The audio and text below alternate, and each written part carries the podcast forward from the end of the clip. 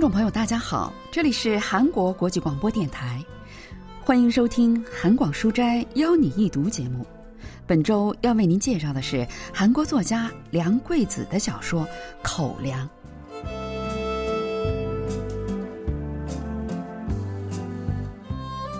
梁桂子一九八七年发表了小说集《原美村的人们》，这部小说集收录了十一篇短篇小说，《口粮》是其中的一篇。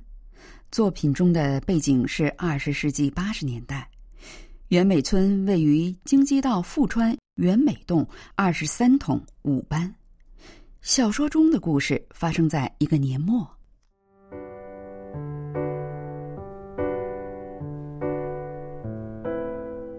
最开始的时候，就像所有无关紧要的事情那样，人们并没有把它当做一回事，只不过是金浦米铺的商号换成了金浦超市而已。之前只经营大米和蜂窝煤，还负责给二十三桶住户送货的金浩的父亲，似乎攒下了些钱，把铺子旁边空置的小隔间拆掉，扩建了店铺。既然从米铺跃升为超市，在陈列架上摆满各种生活必需品，就是理所当然的事情了。一边是米铺，一边是小超市，门前的空地上还堆着小山一样的蜂窝煤，看起来很像那么一回事。金浦米铺的成功让邻人们感叹不已。金浩的父母来自中清道的一个小山村，憋着一口气想要出人头地的这对夫妻。先是靠打零工攒了一笔钱，在原美洞开了这家金浦米铺，从家乡进大米贩卖。第二年又开始倒腾蜂窝煤，两口子都是实在肯干的人，所以在金浦超市开业的那天来了不少邻里，哪怕只是买一包零食、一块豆腐，也都想表示下对这两口子的祝贺。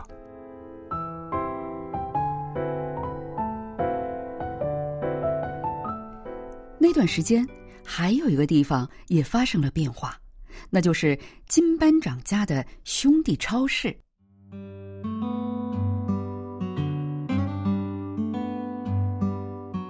原美村的女人们看到金班长在兄弟超市前的空地上堆起了数百块蜂窝煤，曾经作为简易仓库使用的帐篷里放上了大大小小的大米和杂粮袋子。旁边还有一台去石机轰隆隆地转着，兄弟超市突然开始出售大米和蜂窝煤，还把用红色油漆写着“大米蜂窝煤”字样的立式招牌摆在了门口。不管是谁看到这架势，都能猜到这个变化一定跟金浦超市的开业有关系。这时，人们才突然意识到。原来兄弟超市和金浦超市相隔才不到一百米，而且在金浦米铺只卖大米和蜂窝煤的时候，大家的其他日用品都是在金班长的兄弟超市买的。金班长今年二十八岁，是个开朗活泛的小伙子，他还是二十三统五班的班长，对这里的大事小情都了如指掌。他的这家超市要养活四个年幼的弟妹，腿骨折后没了工作的父亲和爱唠叨的母亲，家里还有一个八十多岁的老奶奶。邻里街坊们说什么的都有，有人说金班长也卖起大米和蜂窝煤，这不合适；也有人说金浩家把米铺扩建成超市，才是从一开始就错了。不管怎样，因为这件事使得街坊们夹在中间，左右为难。这次我得到兄弟超市买蜂窝煤了。我们家也背着金普在那儿买了二十公斤大米呢，所以总觉得有点对不住金浩他爹呀。这也真是的哈，我花了自己的钱买大米，结果却跟做了什么坏事儿似的。这次在金普买，下次在兄弟买不就行了吗？那鸡蛋、豆腐、方便面什么的也得分着去买吗？我都这把年纪了，哪儿记得那么清楚呢？再到后来，两家超市掀起了激烈的价格战。不仅称东西的时候会给客人多称一点儿还开始尽量比对方卖的更便宜给的饶头也多了起来。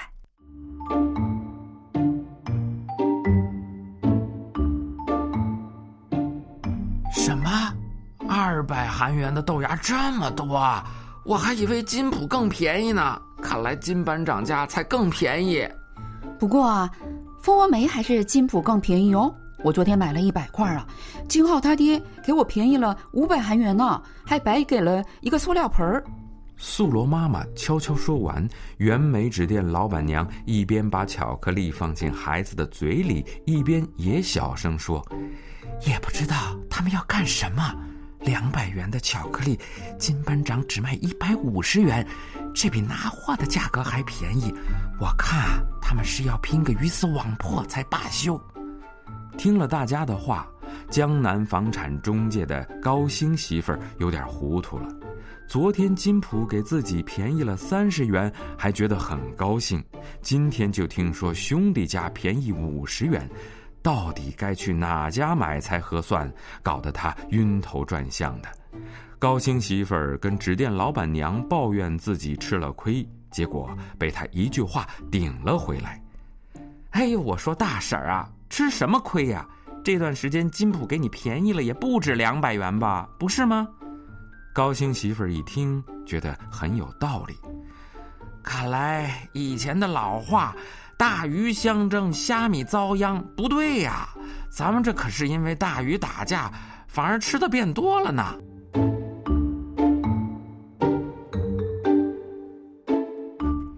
就在金浦超市和兄弟超市斗得不可开交的时候。新年以后，一家空着的店铺挂起了“新鲜果蔬”的招牌。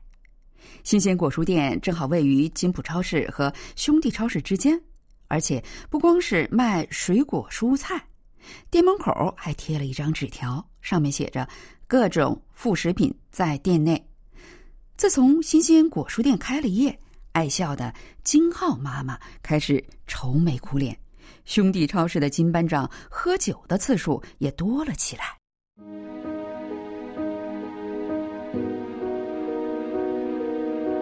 几天后，金浩家和兄弟超市的金班长达成休战协议的消息就传开了。果不其然，两家商品的价格变得一样了，而且称称的时候也该是多少就多少。现在人们不管去哪家店，都只能用相同的价格买东西。附近的女人们虽然嘴上不说，但心里都觉得挺泄气。虽然早就该这样了，可还是觉得有点可惜。不仅如此，只要是新鲜果蔬店卖的东西，金浦超市和兄弟超市就会把价格压到很低。察觉到了什么的新鲜果蔬店老板只好默默的把副食品在店内的那张纸条摘了下去，以此来表示自己今后只卖水果蔬菜。但是兄弟超市的金班长并没有就此收手。水果大减价啊！有好吃的橘子，还有刚从产地送来的苹果。釜山苹果便宜卖了啊！瞧一瞧，看一看，水果大减价了啊！甚至有时候还会给金浦超市做个宣传，水果减价了啊！苹果、梨、橘子都打折哈！想去那边的金浦超市也行，来这儿买也成，全都打折了啊！新鲜水果店老板实在是忍无可忍，跑来找他们理论。我说你们两个为什么要跟我作对啊？水果的价格都是明摆着的。你们这么赔钱卖，到底打什么算盘？想搞垮我的生意吗？也太欺负人了吧！金浩的父亲并不示弱。怎么，我便宜卖，便宜买的便宜卖不行吗？还要你多管闲事儿？你们这些黑心的家伙，少来什么便宜买便宜卖！快说吧，你们跟我到底有什么怨什么仇？为什么要搞我？这时，金班长也骂骂咧咧的说：“也不知道你吃什么过日子的，说话怎么这么冲？”我看你这家伙是欠揍了！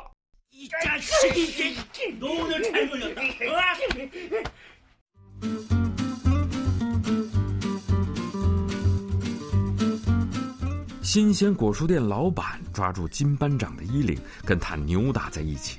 可是他生的很是矮小，根本不是金班长的对手。金班长轻而易举的就把扑上来的果蔬店老板扛起来，摔在地上。不管是什么家伙想毁了我的生意，我是绝对不会放过他的。也不看我是怎么过来的，想让我认输，没门儿！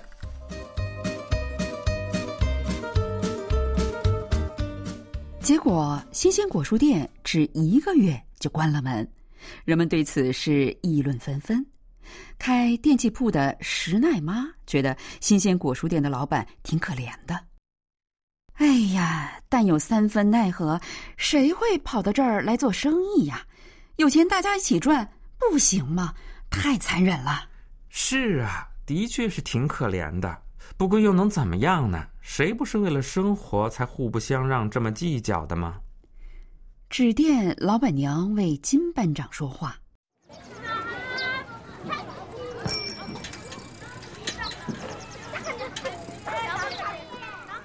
漫长的冬天过去了，孩子们从家里跑出来，在胡同里骑起了自行车。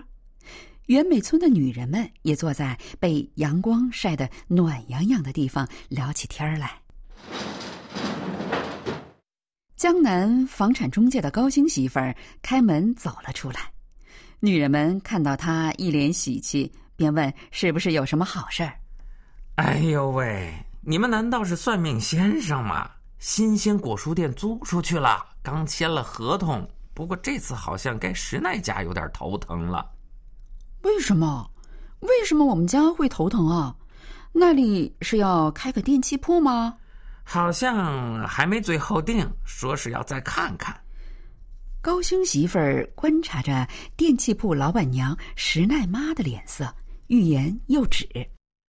但有三分奈何，也不会跑到这里来开电器铺。有钱大家一起赚吗？不是吗？肉店老板娘学着之前石奈妈妈说过的话，一旁坐着的女人们咯咯咯的笑了起来。石奈妈妈撇着嘴，一脸似笑非笑的表情。住在六十四号的女人实在按捺不住好奇心。那以后又会怎么样啊？是不是又得斗起来？我看前段时间金浩家也不是省油的灯啊。他想知道的是，这样一来，金浦超市和兄弟超市之间的休战协议算是到此结束了，今后会发生什么事呢？哎呦，怎么会又斗起来呢？既然都谈好了，就继续这么着，互相让让步，这样大家都好啊。高兴媳妇这么说，多多少少有些给石奶妈妈听的意思。看你说的，金班长会就这么罢休吗？再说了，在这么小的地方，有两家做同样的生意，最后两家都得关门。石奶妈这话跟之前说过的截然相反。坐在这里的女人们都心知肚明，再说话的时候就多了些小心。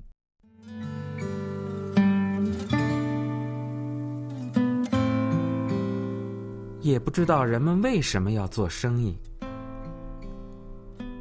还不是因为活得太难了吗？肉店的老板娘话音刚落，住在六十四号的女人就给了她一个再明白不过的回答。女人们顿时安静下来，日子要一天一天撑着过的原美村的女人们脸上各自流露出心烦意乱的表情，石奈妈妈更是哭丧着脸坐在那里。纸店家的老幺摔了一跤，咧开嘴哇哇的哭了起来。这仿佛是个信号，女人们也纷纷起身，各自散开了。阳光照在他们刚刚坐过的位子上，依旧暖意融融。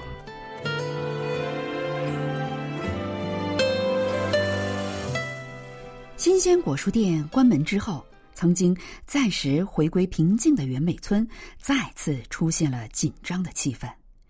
首尔大学国文系教授方敏浩介绍说：“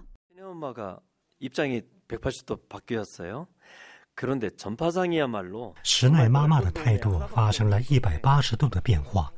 实际上，在这个地区，电器铺才是唯一一个，所以将会有新的电器铺开张的设定，既幽默又有戏剧性。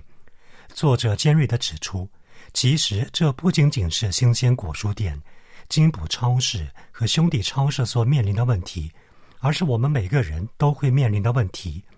隔岸观火是不行的，因为这也许正是我们面对的口粮问题，是非常可怕的人生条件。